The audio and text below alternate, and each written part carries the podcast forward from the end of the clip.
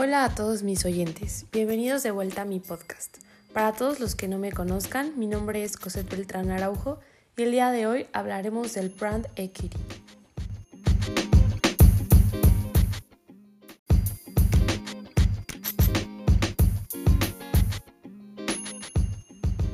El brand equity es el valor inherente de una marca reconocida partiendo del hecho de que los consumidores perciben en ella determinadas características que la hacen notoria o superior a las demás.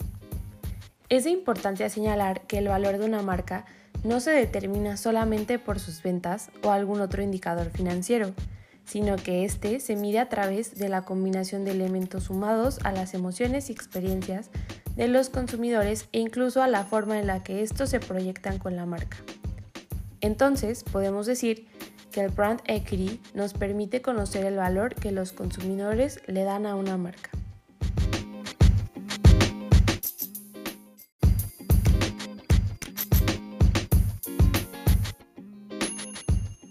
Otro factor que podemos ver reflejado en el brand equity es que una marca puede generar más ventas futuras debido a su notoriedad, ya que si el consumidor no reconociera el valor agregado en la marca, no se podrían hacer proyecciones de ventas ni tener certeza sobre que las actuales se mantendrán.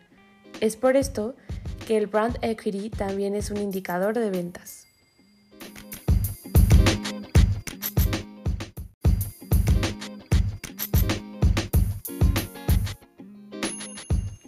Entonces podemos definir al brand equity como el conjunto de activos y pasivos, los cuales aumentan o disminuyen el valor de una marca los cuales pueden ser lealtad de marca, el reconocimiento de nombre de marca, la calidad percibida, la influencia en el proceso de compra, el posicionamiento, el top of mind, el brand awareness, los márgenes más altos al permitir fijar precios superiores, el reducir promociones, creación de extensiones de marca, la ventaja competitiva y la asociación sensorial a las imágenes o símbolos que el consumidor identifica de la marca.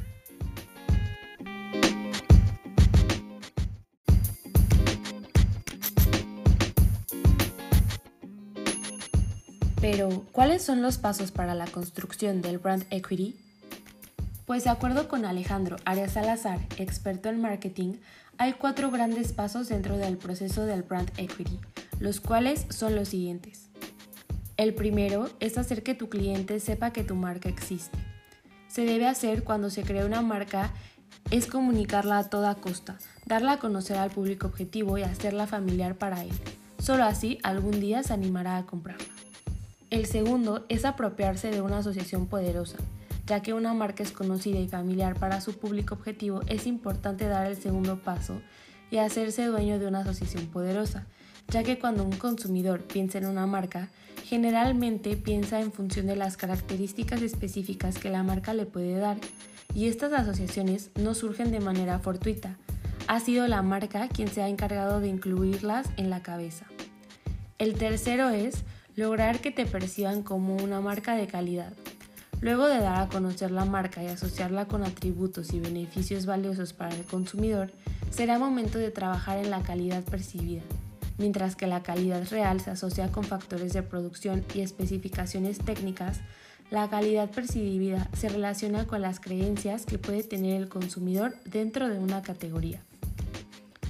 El cuarto y el último es fidelizar a tu cliente. Es muy importante lograr que el consumidor compre o pruebe un producto, pero es más importante que lo vuelva a comprar. Fidelizar al consumidor es un asunto esencial, pues se sostiene en el tiempo en el que permite que una empresa sea rentable a través de los años. Para mantener a los consumidores enganchados a las marcas, se recomienda crear planes de lealtad a través de los cuales la marca logrará conocer a sus clientes, segmentos, establecer lazos de comunicación y finalmente entregar diferentes propuestas de valor afines a cada uno.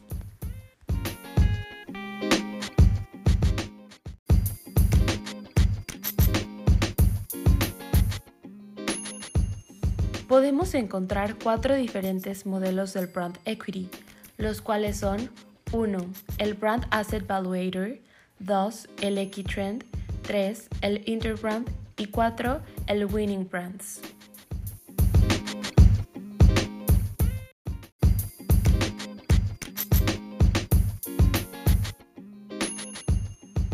Para dar fin, recordemos que el brand equity es el valor inherente de una marca reconocida por los consumidores. Espero que les haya gustado este tema y los espero en el siguiente episodio. Muchas gracias.